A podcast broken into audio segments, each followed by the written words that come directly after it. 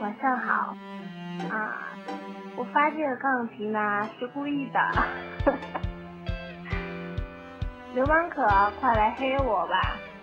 啊，昨天你让我帮你录那个那个歌的时候，其实我心里面很期待，你知道吗？我很期待你来黑我，我想知道你能把我黑成什么样。不要太过分了，不然我受不了。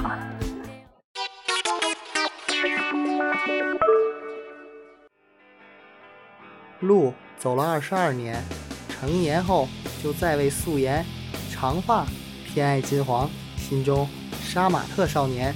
寸照拍过七八九张，每次都被迫摘去鼻子上的铁钉。一天，城乡差距很大，路程却最多一天。我们也是青年。区别只是没钱。二零一四尺度依旧很大，大到可以流氓说。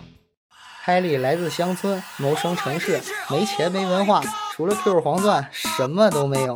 他用奇装异服摆脱了上一代农民工衣衫褴褛的形象，可城里人笑话他，村里人不懂他。凯莉就是杀马特，城乡结合部的时尚风向标。杀马特源于英文 smart，意为时尚的、聪明的。二十世纪八十年代，日本视觉文化进入中国，其怪异的穿着和妖娆的化妆征服了情窦初开的凯莉。凯莉在日本视觉系和欧美另类摇滚的双重影响下，于世纪之交加入了中国特色的杀马特家族。杀马特家族以 Q 群为线上同盟，以网吧、发廊、服装店等为线下阵营，分成了视觉系、魅影系、血妖系等派系。凯莉在各派系都有担当着。董事、总裁、总代言，有时负责做图，有时负责推广，还有时专门帮成员装扮空间。他为了家族的荣誉，整天和小伙伴腻在一起，还解释说是自己因为爱好，其实他就是害怕寂寞。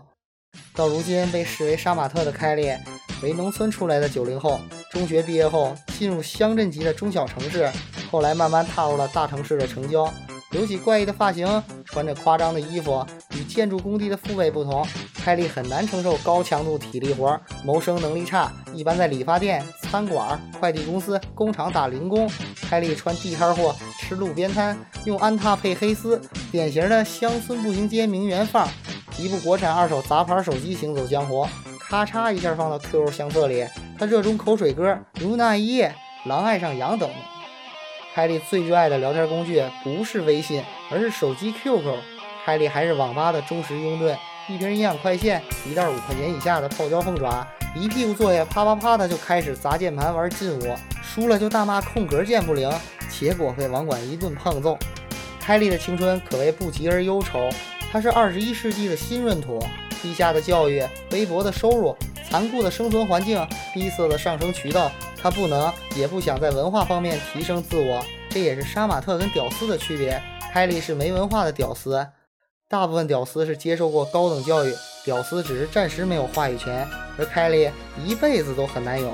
凯莉明明很穷，却非要打扮成潮男靓女的样子，这跟小白领拼了命要买个 LV 包，国产宝马车主想把华晨宝马、北京奔驰的标志抠掉一个性质。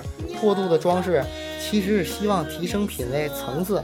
每座城市都有两种人，一种是城市人，一种是想融入城市而不得的人。凯莉想融入城市，却手足无措。他来到这座陌生的城市，慌张无礼不得体，老员工排挤，土著瞧不起，囊中羞涩，于是脸上更羞涩。到如今，凯莉在抬杠找到了城市青年的优越感，在抬杠听到一个阴阳怪气的语音条，看到一张打扮怪异的照片，也会哈哈大笑。哈哈，杀马特。